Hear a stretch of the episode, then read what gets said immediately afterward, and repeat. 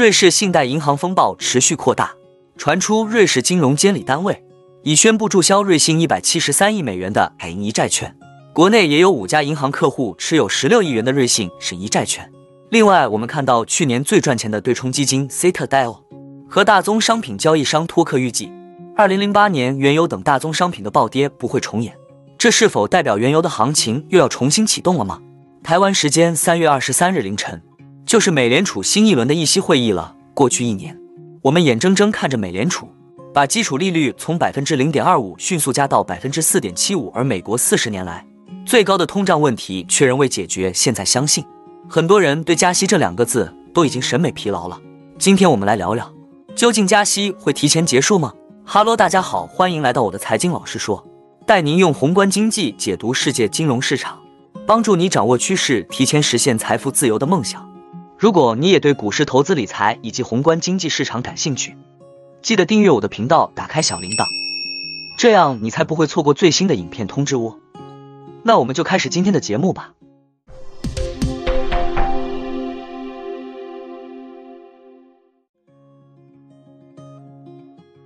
瑞信财务危机一度掀起全球市场恐慌，为了避免引发系统性危机，在瑞士政府、瑞士央行多方介入撮合下，瑞士第一大银行瑞银最终以三十亿瑞郎同意出手收购瑞信。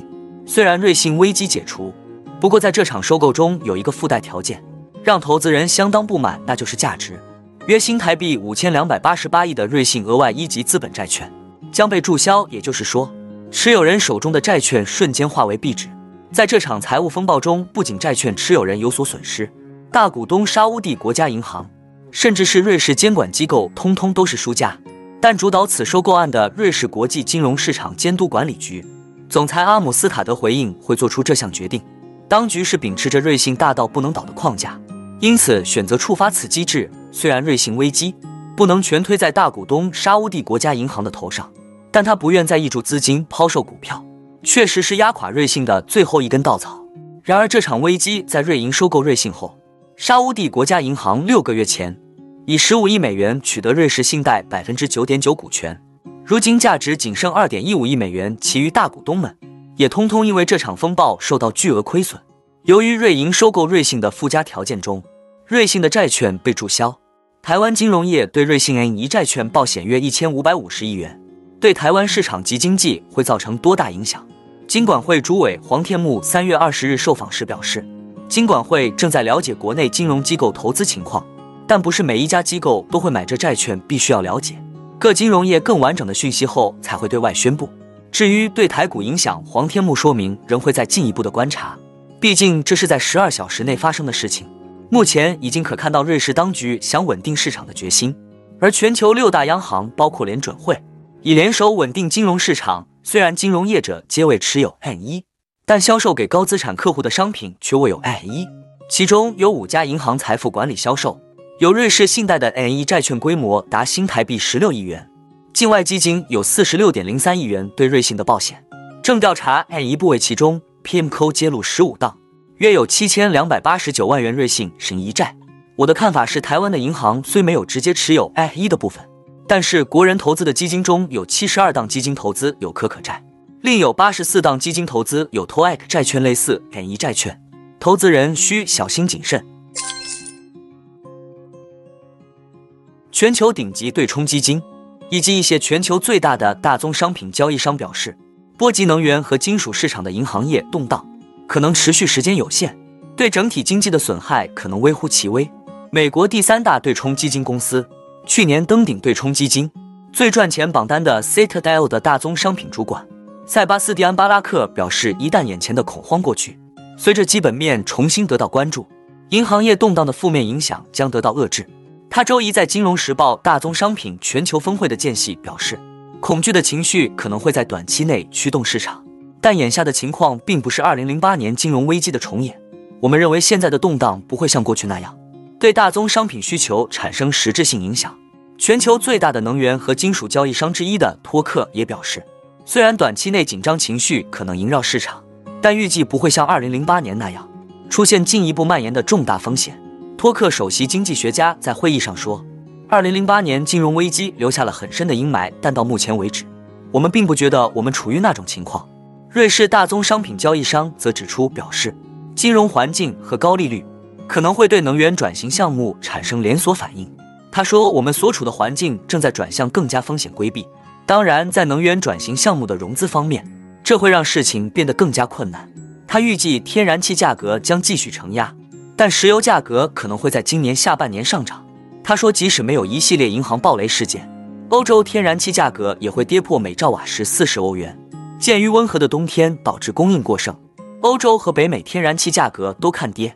但今年下半年石油市场仍将明显收紧，因为欧佩克加减产的效应逐渐显现。而需求继续上升。二零零八年，由于金融危机导致的深度衰退打击了需求，油价在几个月内从每桶近一百五十美元暴跌至近三十美元。金属等其他大宗商品也大幅下跌。上周，全球银行系统各个角落的不稳定，引发了对风险进一步蔓延的担忧，导致商品价格持续承压。国际基准布伦特原油上周下跌约百分之十。在瑞士政府撮合瑞银收购瑞信后不久。周一盘中一度触及每桶七十点一美元的低点，刷新了俄乌冲突爆发以来的最低水平。欧洲天然气价格也自二零二一年以来首次跌破每兆瓦时四十欧元。周一晚些时候至发稿时，油价正在企稳回升。许多交易商预测，随着美国页岩油增长放缓，以及中国重新开放经济后需求增加，市场供应将趋向收紧。随着硅谷银行的突然破产，瑞士信贷的意外自爆，让我们意识到用猛烈加息来应对通胀的恶果正在一步步显现。而这一次即将举行的议息会议，出现了一个前所未有的难题：加息意味着继续提高基础利率水平，这将让部分已经岌岌可危的银行等金融机构面临更大的流动性问题，进一步加剧全球金融业风险。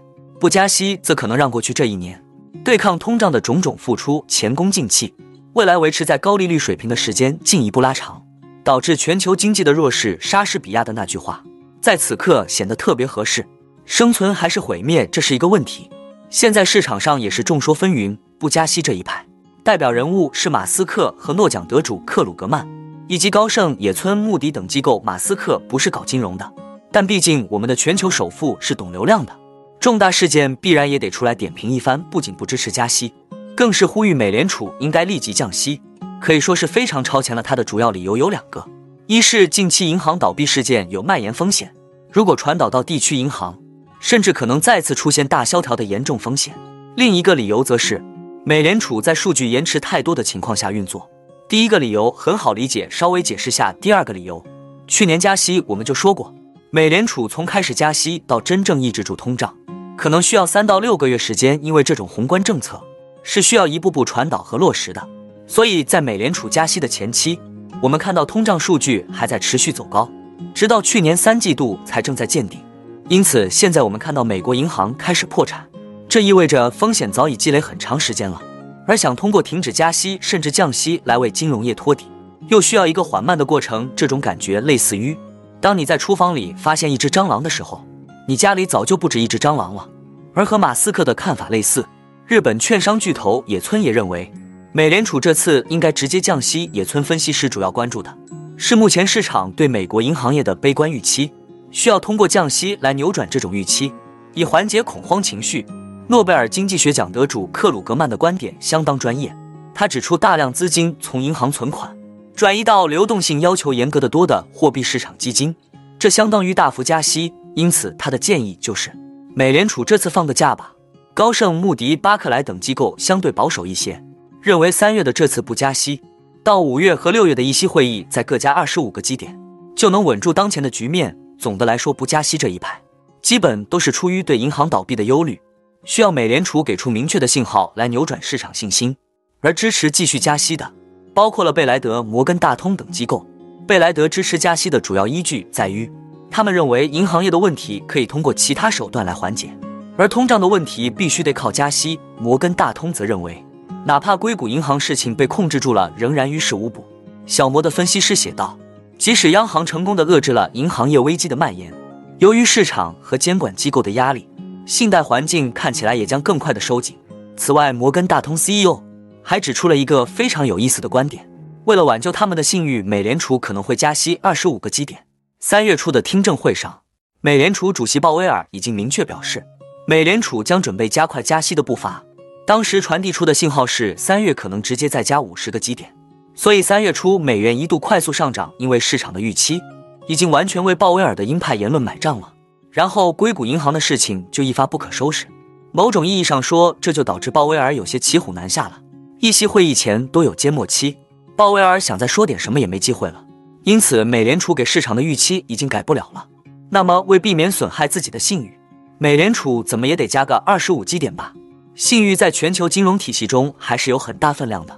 瑞士信贷超级收购案现在就已经让市场对瑞士长期良好的信誉产生了巨大质疑。美联储的预期引导一直以来都比较精准，或许这会让美联储不得不履行他们此前的言论。两害相权取其轻，说到底这次加不加息，总得有人受伤，最终只能找一个相对来说危害更小的结果。目前来看，我认为美联储加息二十五个基点的概率。仍然是最大的。事实上，美联储过去一周正在疯狂印钱来填补银行业的窟窿。数据显示，美联储近期突然暂停了缩表，转而在短时间了迅速扩表两千九百七十亿美元。之前我们也说过，美联储紧缩周期下加息和缩表是组合拳，而现在突然扩表，就非常的不合常理。那么，这很有可能就是为了缓解银行业危机，并为即将到来的加息做好缓冲。还有一个值得我们注意的问题在于。美联储加息周期一般最终的结果都是部分国家在美元回流潮之下出现了较大的系统性风险，从而让此后重新出动的美元捡到了大便宜。这一次，欧洲显然是美国盯上的主要目标。瑞士信贷的雷暂时算是被瑞士政府硬抗下来了，而德意志银行似乎仍有些不太安全。那么，美联储很可能需要再推一把。说到这里，相信大家心里应该有些谱了。那么，对于这次的加息大戏，各位又有何看法呢？欢迎在底下留言。跟我们一起分享哦。那我们今天的节目就先分享到这里。你也喜欢用宏观经济看全球投资的机会吗？如果你也喜欢这样的内容，记得帮我点赞以及订阅分享，YouTube 的大数据就会再推荐类似的影片给你哦。那我们下一支影片见了，拜拜。